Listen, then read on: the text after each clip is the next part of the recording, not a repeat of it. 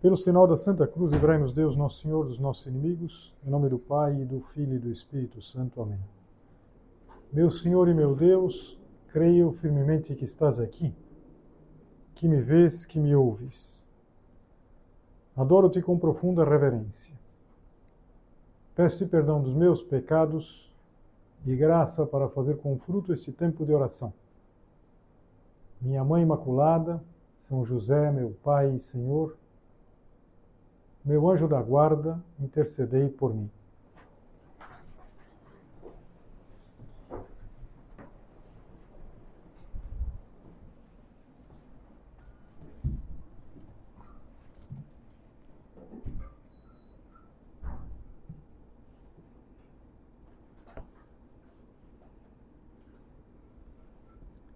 Às vezes, quando nós estamos diante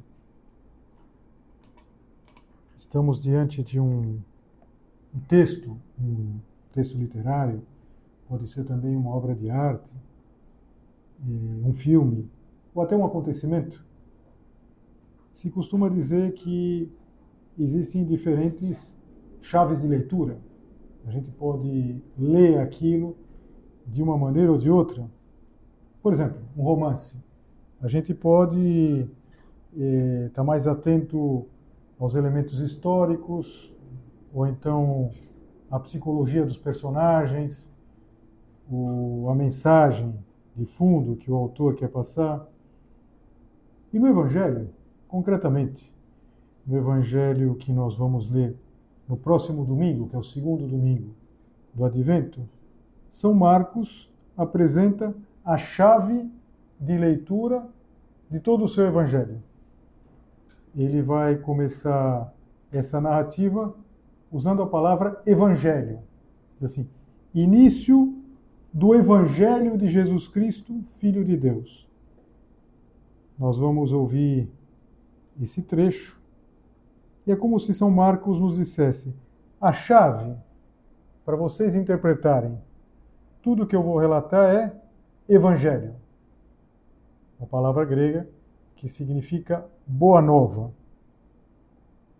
E por isso, quando se começa a ler especificamente o segundo evangelho, você sabe que nós estamos no ano de São Marcos. Então, nesse ano, ao longo de todo o ano, nós vamos ler eh, muitas vezes, preferencialmente, digamos assim, o segundo evangelho, assim como no ano passado nós líamos, era ano A, ano passado, que ainda é esse ano, o ano muda com o começo do advento.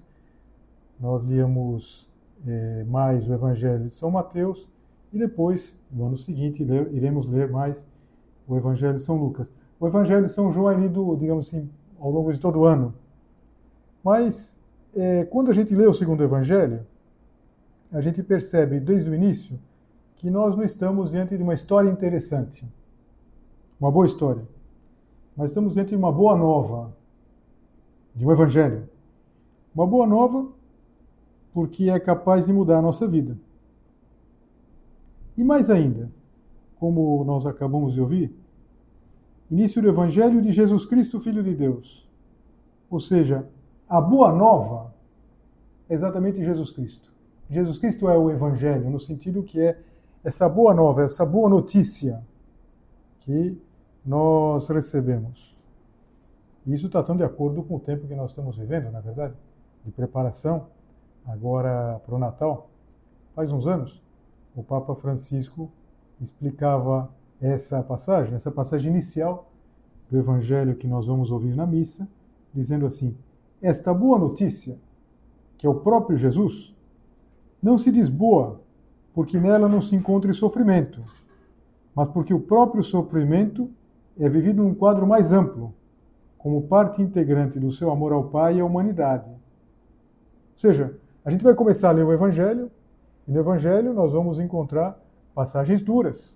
Basta pensar que todo o relato da paixão, do sofrimento de Cristo, da morte na cruz, é bastante, bastante exigente. Mas é, faz parte do amor ao Pai e à humanidade.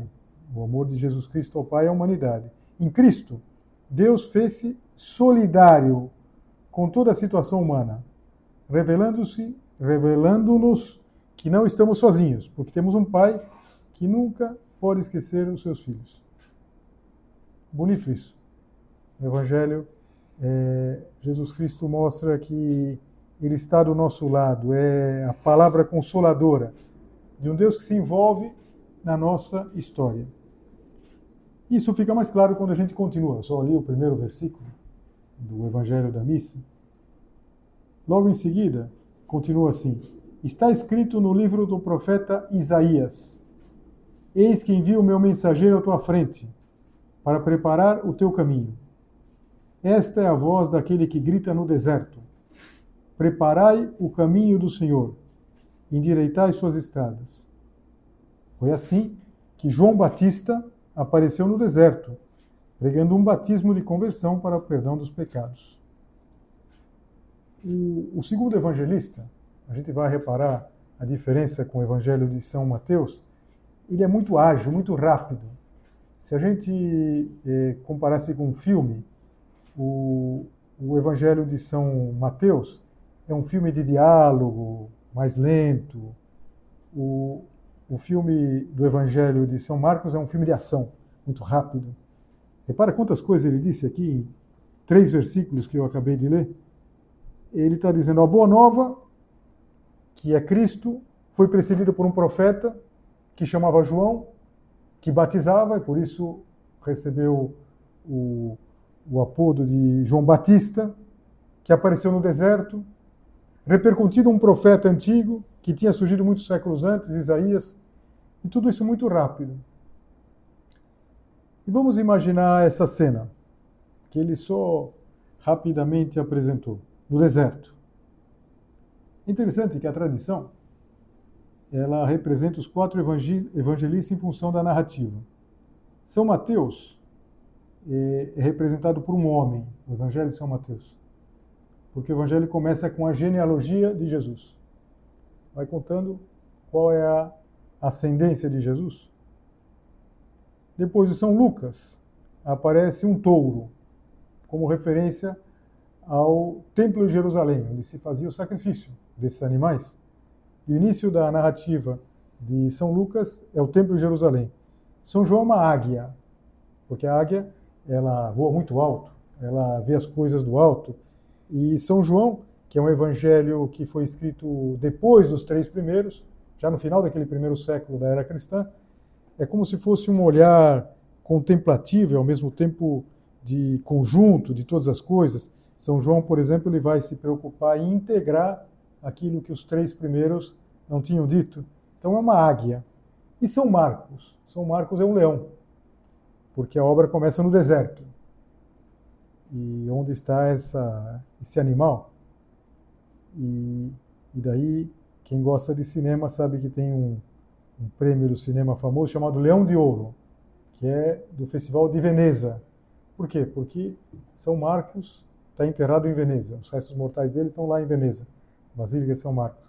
Então, o leão é o símbolo do segundo evangelho.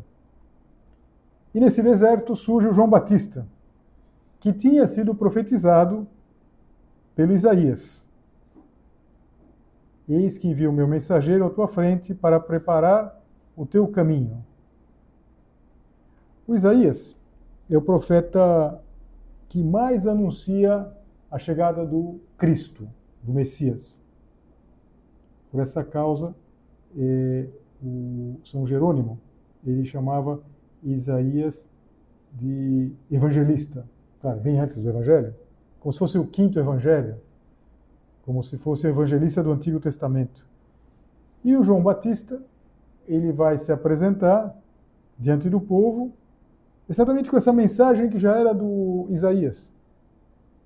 Essa é a voz que grita no deserto: Preparai o caminho do Senhor, endireitai as suas estradas.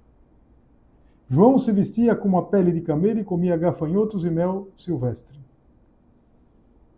E ele convida o povo de Israel a se preparar. O batismo aqui é uma, é uma forma de penitência, de preparação. Não é o batismo que a gente recebe de criança, não é? É um batismo. Batizar em grego é lavar. Então era, uma, era um banho ritual que significava o quê? Estar se preparando para a vinda do Messias. E por isso também a gente pode ver que o João Batista, ele é uma espécie de continuidade do Antigo com o Novo Testamento. É o último profeta do Antigo Testamento, é o primeiro profeta do Novo Testamento, a primeira das testemunhas de Jesus. E, e é um profeta impressionante, porque pensa, os profetas sempre mostravam, é, olhavam para frente. Agora, João vai ser um profeta que vai apontar com o dedo. Eis o Cordeiro de Deus. Isso que a gente está acostumado a ouvir na missa. Foi assim que o, João Batista apontou para dois futuros apóstolos, para o João e André. Eis o Cordeiro de Deus. Sigam ele. E eles vão lá. É uma história linda de, de, de começo de, de, de vocação. Ele batizava, mergulhava na água. Batizar é lavar em grego, daí o seu nome. E pregava dizendo: Depois de mim virá alguém mais forte do que eu. Eu nem sou digno de me abaixar para desamarrar suas sandálias. Eu vos batizei com água, mas ele vos batizará com o Espírito Santo. E está dizendo aqui que o batismo não é o que nós conhecemos, mas era um rito de preparação para a chegada do Messias. E aqui se entende por quê, todo esse contexto em que nós fomos ouvindo, porque o João Batista acaba sendo uma figura de destaque no advento. Por quê? Porque no primeiro advento, quando Jesus ia começar a sua pregação, ele veio na frente. Ele é o precursor. Talvez a gente possa entender é, o precursor como uma comparação. Você vai passar uma pessoa muito importante, às vezes passam aqueles caras de moto assim, que vão abrindo o caminho, os batedores. Ele é uma espécie de batedor. Ele vai abrindo o caminho para que viesse Jesus. Ele ia pregando uma conversão, uma mudança, uma mudança de mentalidade. Toda a região da Judéia e todos os moradores de Jerusalém iam ao seu encontro. Confessavam os seus pecados e João os batizava no Rio Jordão. E, novamente aqui não podemos fazer confusão. O batismo de antes não é o batismo é, sacramento. Aqui também não é um batismo, é, aqui não é uma confissão sacramento, como a gente se confessa, mas era uma preparação para a chegada do Messias.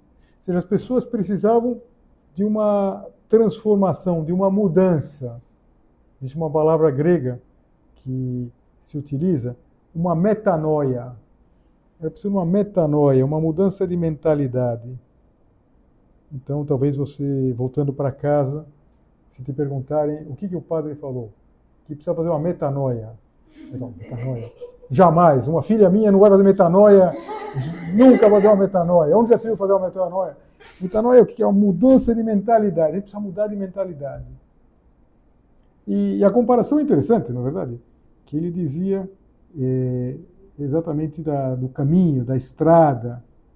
Dizer, endireitar as estradas, dizer, retificar aquilo que está meio torto, aquilo que está meio penso, aquilo que não está bem feito, aquilo que não está bem terminado. Para acolher Jesus Cristo, é necessário essa atitude de querer mudar de vida. É interessante que muitos vinham de longe para ouvir e para serem batizados por João.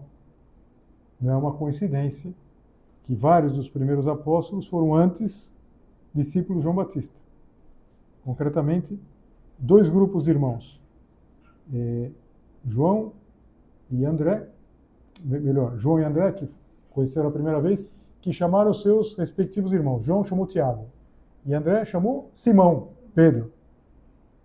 Todos eles eram da Galileia, a mesma região de Jesus, e eles sentiam essa mesma inquietação eles não estavam contentes com o que já faziam, com o que já viviam. E quando eles conhecem Jesus, eles não têm dúvida. Encontramos o Messias. Eu acho que aqui a gente vê um ponto prático para nós nesses dias do advento. eles não estavam contentes com o que já faziam. E nós? Será que nós estamos contentes com aquilo que nós já fazemos? O que nós estamos fazendo? O que nós estamos fazendo na nossa vida? Você, jovem, poderia pensar: onde você está gastando as suas melhores energias? O que é preciso mudar? Essa metanoia, essa mudança de mentalidade, é, não é, não é imediato. Em geral, quando a gente vê é, o que precisa mudar, a gente olha para fora, a gente não olha para dentro. O que é preciso mudar no meu exterior? Ou seja, eu preciso de um equipamento. Eu preciso de um computador mais novo. O computador está muito velho. Eu preciso de um celular. Eu preciso fazer uma viagem. Eu preciso de mais dinheiro. Eu preciso de menos responsabilidade, ou de menos é, tarefas. Preciso de mais, mais, menos, menos. E a gente, por assim dizer, vai olhando para a vida é, sem perceber que, fundamentalmente, o que a gente precisaria mudar é aqui dentro preparar o caminho do Senhor dentro de nós.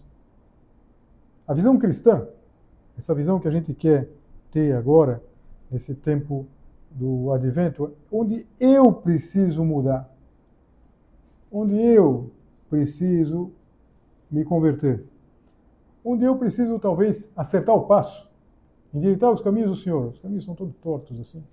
Endireitar. Pode ser na minha vida de oração, porque eu começo, mas não, não vou para frente. Pode ser pegar mais firme o plano de vida, porque eu já tentei, ou porque eu estou muito enferrujado em algumas coisas. No estudo, eu estou enferrujado. Em casa, eu precisaria mudar meu olhar em relação aos outros. Na pureza. O que precisaria mudar? O que você precisaria mudar? O que eu precisaria mudar agora, tendo em vista o tempo que a gente está, tempo de preparação. Endireitar os caminhos do Senhor. Pensar se a gente estivesse lá sentado, ouvindo João Batista, se nós fôssemos batizados pelo João Batista, e ele apontasse, eis o Cordeiro de Deus. O que a gente precisaria mudar para seguir o Senhor? Para seguir aquele que tira o pecado do mundo. Já vários anos atrás, muitos anos atrás, foi em 2011, no final da Jornada Mundial da Juventude, naquele ano era em Madrid, o Papa Bento dizia para os voluntários, sabe que em cada jornada, além de todo o grupo de jovens que participam, tem aquele grupo que está mais envolvido, não sei se alguma de vocês participou como voluntária na, no Rio de Janeiro, mas o Papa costuma ter um encontro especial com esses, com essas, esse grupo de jovens, de moças, rapazes, e naquela ocasião ele dizia uma coisa interessante, assim, ao amor de Cristo só se pode responder com amor. E é isso mesmo que o Papa pede para vocês agora na despedida. Que respondam com amor a quem, com maiúscula, por amor se entregou por vocês. A vida, isso é importante a gente perceber sempre, mas especialmente agora, no tempo que nós estamos vivendo, a vida ganha sentido precisamente na medida em que nós somos generosos, na medida em que nós entendemos isso, que só se pode responder com amor a quem por amor se entregou a nós. Então, é, o amor que a gente precisa colocar, São José Maria dizia: se o amor, mesmo o amor humano, dá tantas consolações aqui, o que será o amor no céu? Impressionante isso, na verdade. Quer dizer, esse amor que a gente tem eh, preparado para nós, que a gente vai, de alguma maneira, eh, encontrando aqui na Terra, mas que é o termo, é o final de toda uma caminhada. Será que a gente pode dizer que vive de amor? Ou, pelo contrário, a nossa vida está muito centrada em nós mesmos, está muito centrada no amor próprio. Porque eu, porque os meus interesses, aquilo que eu quero, aquilo que. Eh, que me dá mais satisfação, porque as pessoas, porque não fazem como eu gostaria. Uma mudança de mentalidade. Mas ele tem uma, uma mentalidade muito pequenininha, muito fechada, muito acanhada. seria descobrir dizer, quantas coisas grandes Deus Nosso Senhor tem previstas para nós. Tem um episódio muito bonito, que nós já vimos aqui outras vezes, mas eu queria lembrar com vocês, que aconteceu na vida do São Tomás de Aquino. São Tomás de Aquino, que vocês sabem, esse grande, esse grande gênio e santo da igreja, e ele estava nessa época, ele era dessa região, morou, morou também na, na França, morou na Alemanha, mas nesse, no fim da vida ele estava em Nápoles. Ele era daquela região da Itália. E no convento de Nápoles, o, o São Tomás de Aquino, ele era dominicano. Havia um frade que reparou que o São Tomás, o Tomás, na época, o irmão Tomás, ele descia lá do quarto dele, antes da, de começar, antes de tocar o sino, é, imaginando que ninguém ia perceber, e depois ele voltava. Ou seja, antes de tocar o sino, bem antes de começar a, a oração da manhã, ele vinha e fazia a oração sozinho. Ele queria estar com o Nosso Senhor lá. E esse frade, que chama Frei Domingos de Caserta, um dia ele quis tirar limpo o que era aquilo. E ele, ele foi seguindo São Tomás até a capela, a capela de São Nicolau, por sinal hoje é o dia de São Nicolau. Na igreja celebra hoje esse santo. Mas foi até aquela capela e ele surpreendeu o, o São Tomás de Aquino imerso em profunda oração. Ele estava lá num êxtase e, e conversando com o Senhor, conversando com o crucifixo do altar. E Nosso Senhor falou: Tomás, escreveste bem sobre mim. Que queres receber em recompensa do teu trabalho? De fato, eu tinha escrito tantas coisas belíssimas que a gente até hoje se serve. E, e, e São Tomás, cheio de fé, de joelhos, e assim: Domine, non nisite. Senhor, nada senão vós. Eu não quero nada, eu quero só a vós. E pouco tempo depois, São Tomás não soube que tinha sido flagrado, digamos assim, é, houve uma mudança, que o São Tomás já não queria trabalhar. Se fosse nós, era muito simples, preguiça. Mas no caso dele, não. Ele estava desanimado. Ele estava escrevendo uma obra que ele não pôde terminar, que se chama Suma Teológica. Ele estava na terceira parte. E o secretário dele, ele tinha um secretário que anotava as coisas, entre, outras, entre outros motivos, porque parece que tinha uma letra absurdamente ilegível. Uma letra, eh, se ele tinha ido bem em todas as matérias, caligrafia devia ter sido reprovada. A letra ilegível do São Tomás de Aquino. Ele tinha um secretário, que chama Frei Reginaldo de Piperno, que, que ficou desgostoso de que ele não estava trabalhando mais.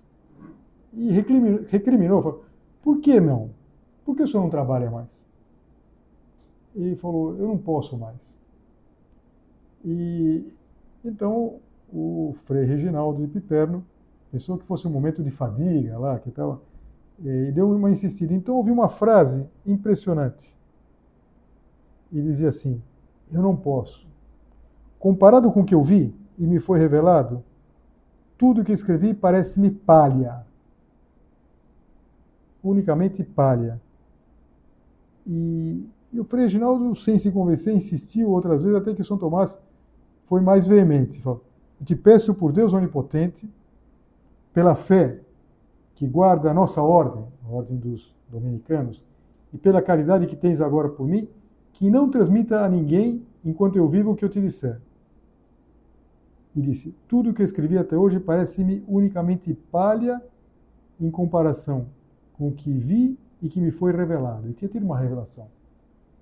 E, e tinha tido uma revelação do amor de Deus. Então tudo parecia palha. Tanto assim que ele queria queimar. Ele queria queimar. Graças a Deus que não deixaram ele queimar. Ele queria queimar. Bobagem, é palha.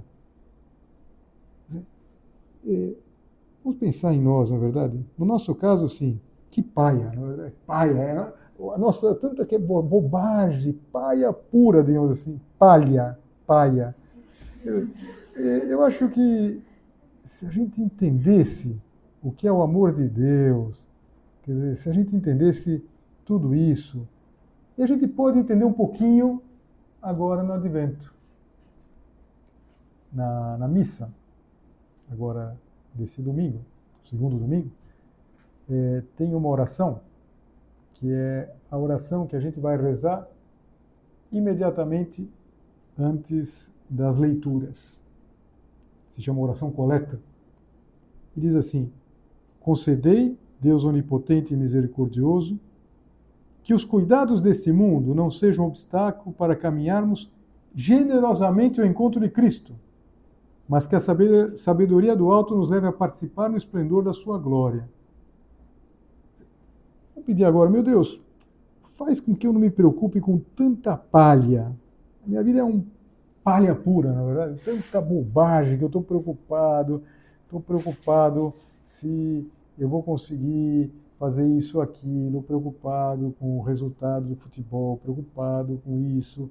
E, e a nossa vida pode ser um caminho para o céu. E o caminho para o céu é um céu.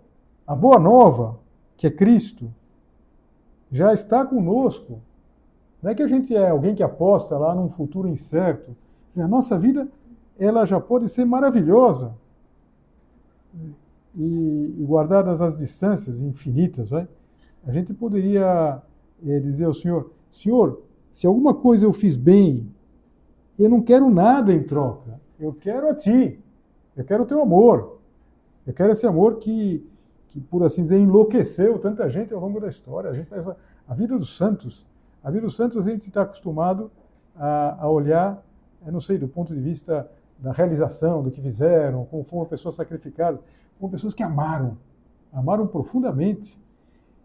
E não será precisamente essa a metanoia que a gente tem que fazer, a mudança de mentalidade?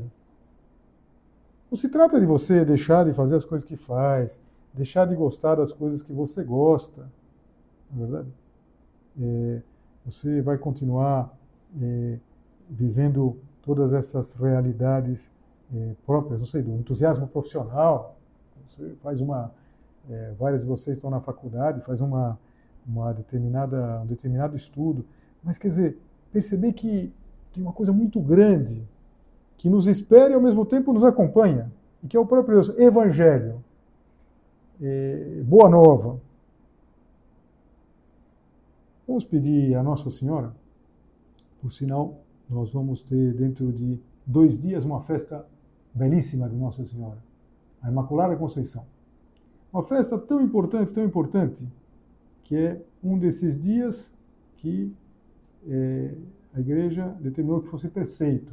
Ou seja, é como se fosse domingo. E é talvez um preceito que a gente precisa estar mais atento. Porque os demais, eles acabam sendo em dias que são feriado. Natal é feriado, Corpus Christi é feriado, primeiro de ano é feriado, mas 8 de dezembro não é feriado. E é dia de missa. Então, é, talvez até para algumas de vocês pode ser no final da reta das provas, dos exames aí, um dia mais exigente. Então tem que estar atenta para não faltar à missa, que é como se fosse um domingo. Mas voltando aqui à, à, Virgem Maria, a Senhora foi a criatura mais generosa, aquela que entendeu melhor tudo isso. Falava que eh, os santos tiveram esse coração grande, mas ninguém como Nossa Senhora, porque Nossa Senhora é imaculada. Todos os santos tiveram o pecado original, nasceram com esse pecado, tinham as consequências do pecado original. Nossa Senhora, ela foi preservada de tudo isso. Foi imaculada desde a sua concepção, da sua conceição. Uma criatura perfeitíssima e que nos fala da beleza desse nosso caminho, da beleza dessa vida que Deus Nosso Senhor quer para nós. Então, não será que é palha, muita palha, coisa que não vale a pena, que não tem transcendência, que é, talvez mesmo ao longo da nossa vida, a gente vai olhar daqui a um tempo, que bobagem, quanta bobagem eu me preocupava antes, não é verdade? Quando Deus Nosso Senhor quer me dar muito, muito, muito mais. Então, pedir a Nossa Senhora, que é a nossa mãe, que a gente, por assim dizer, vá caminhando no advento. Advento é como se fosse uma escada. A gente vai caminhando, a gente vai subindo, a gente vai ficando mais perto desse grande mistério de salvação. E agora, nesse domingo, quando a gente for ouvindo os ensinamentos de João Batista, quando ele apontar e a gente ouvir, eis o Cordeiro de Deus, vamos fazer aquilo que fizeram aqueles dois eh, futuros apóstolos, eh, São João e Santo André, vamos seguir Jesus. Pensar em que medida nós teríamos que deixar algumas coisas de lado que não valem nada, até humanamente não valem nada, para seguir Jesus Cristo de uma maneira mais cabal. Perceber que vale e vale muito a pena nós sermos generosos e correspondermos o amor com amor.